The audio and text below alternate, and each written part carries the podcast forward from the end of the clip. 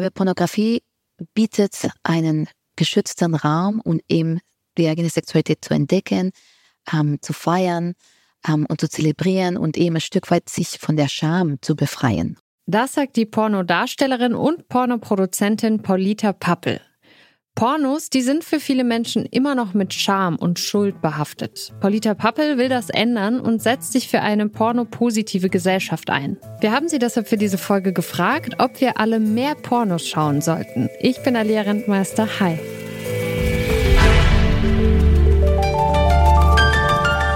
Zurück zum Thema.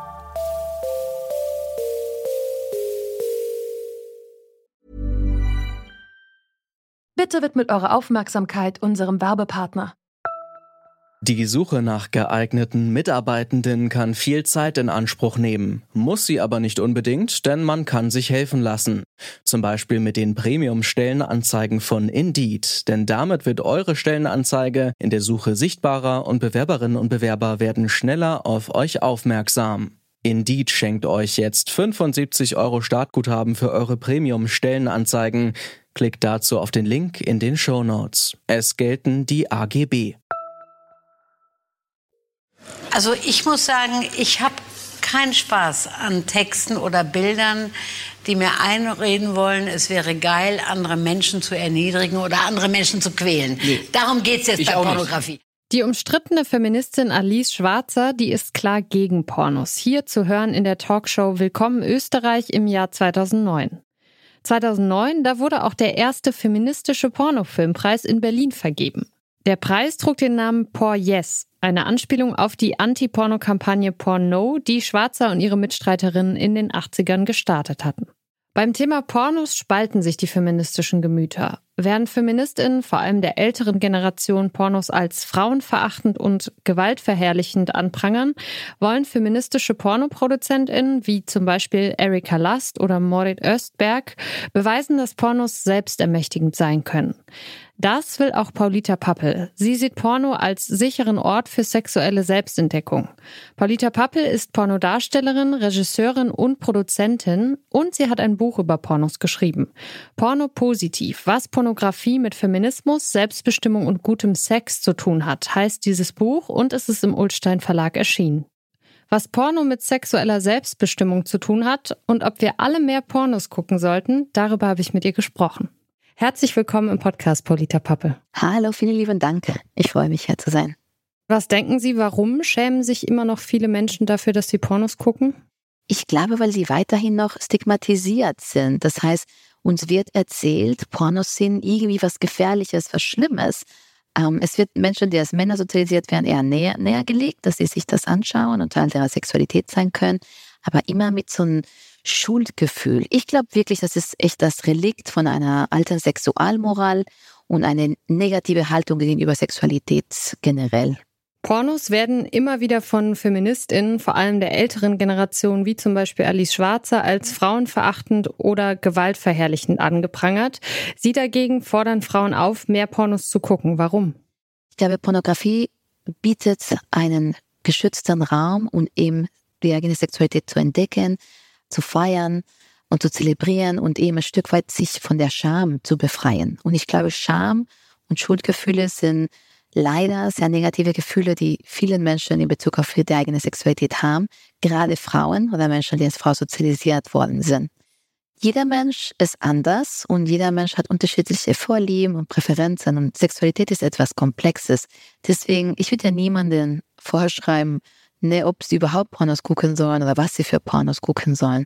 Aber ich glaube, dass in der Haltung, die wir gegenüber Pornografie haben, steckt für alle Menschen ein Riesenpotenzial und einfach einen entspannteren, lockeren Umgang zu schaffen mit der eigenen Sexualität. Ich glaube nicht, dass man dafür Pornos gucken muss, sondern einfach, dass man versteht, dass Pornos kein, nichts Gefährliches an sich sind, dass man ne, davon nicht, sich nicht bedroht fühlt, ist schon mal ein guter Schritt in die ähm, in eine Richtung, die einfach eine positivere Haltung generell zur Sexualität ermöglicht.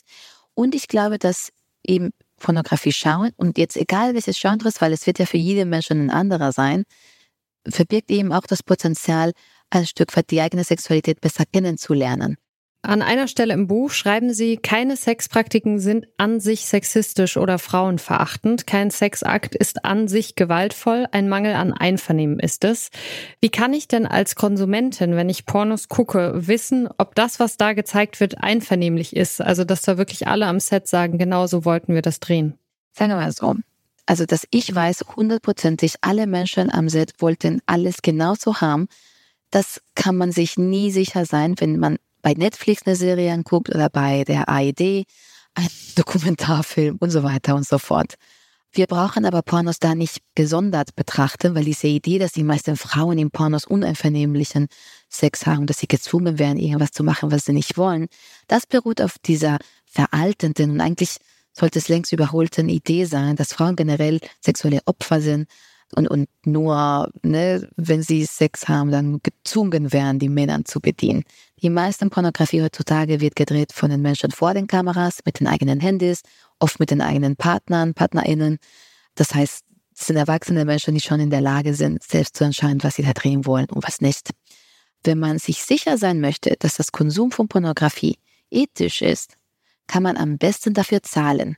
Und anstatt irgendwie ne, den, der Pornindustrie die ganze Zeit zu unterstellen, da würde irgendwas schieflaufen, kann man vielleicht beim eigenen Teller gucken und sagen, wie konsumiere ich Pornografie? Ist das einvernehmlich, wie ich das mache? Weil wenn zwei Menschen zum Beispiel ein Porno gedreht haben und wollten, dass dafür 15,99 Euro bezahlt wird und ich mir das aber umsonst runterlade und piratiert runterlade, dann bin ich an der Stelle nicht ethisch und ich bin nicht einvernehmlich. Und damit es ist nicht nur eine Urheberrechtsverletzung, es ist auch ein Angriff in die sexuelle Selbstbestimmung von diesen Menschen vor und hinter den Kameras, die diesem Konsum nicht zugestimmt haben. Deswegen, wenn man sich sicher sein möchte, dass man ein guter ne, Porno-Zuschauende ist, dann einfach für den Film, für die Filme zahlen. Ich kann gucken, wie heißt denn diese, diese Darstellerin, dieser Darsteller, wer steckt denn dahinter als der Produktion? Letztendlich, ja, einfach ne, dafür sorgen, dass ich an den richtigen Stellen das konsumiere. Mhm. Abgesehen davon, dass natürlich alle Menschen, die den Porno machen, bezahlt werden müssen, was macht denn einen ethischen Porno aus? Ich finde, diese Idee von einem ethischen Porno ist wichtig, weil ich glaube, das hat vielen Menschen ermöglicht, ein Stück weit die Angst vor dem Porno wegzunehmen und sich überhaupt mit dem Thema zu befassen. Aber aktuell wird in den Medien das eben so dargestellt, als gäbe es den, den nischigen ethischen Porno, wo es nur so ein paar Produktionen davon gibt. Und das wird entgegengestellt zu den Mainstream-Porno, was so ganz als, als schlimme Industrie dargestellt wird.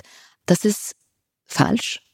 Wenn wir ethischer Porno definieren als ein Porno, wo Transparenz gibt, wo die Menschen darüber aufgeklärt werden, was von denen erwartet ist und was für, ne, was für ein Dreh das ist, wo Menschen bezahlt werden, äh, wo alle Menschen den Ausweis selbstverständlich im Voraus zeigen müssen, um sich zu identifizieren, um das Alter zu prüfen, wo Menschen Verträge unterschreiben, wo es ein striktes Protokoll gibt von Tests zu sexuell übertragbaren Infektionen.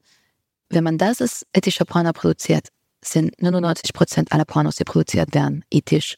Weil das sind Standards, die auf der gesamten Pornoindustrie, auf der ganzen Welt, ja, nicht verhandelbar sind. So, das ist gegeben bei jeder Produktion. Wir müssen Pornografie definieren als etwas, was in Einvernehmen aufgenommen wurde und in Einvernehmen veröffentlicht oder vertrieben wurde. Alles andere ist keine Pornografie, ist eine Straftat. Deswegen müssen wir aufhören, über sogenannte Kinderpornografie zu sprechen, weil das, was damit gemeint ist, sind Darstellungen von Kindesmissbrauch. Und das muss man schon beim Namen nennen, sonst wird man den Betroffenen und der ganzen Gesellschaft nicht gerecht. Und man muss eine klare Trennlinie ziehen zwischen Pornografie und Pornografieindustrie und Straftaten.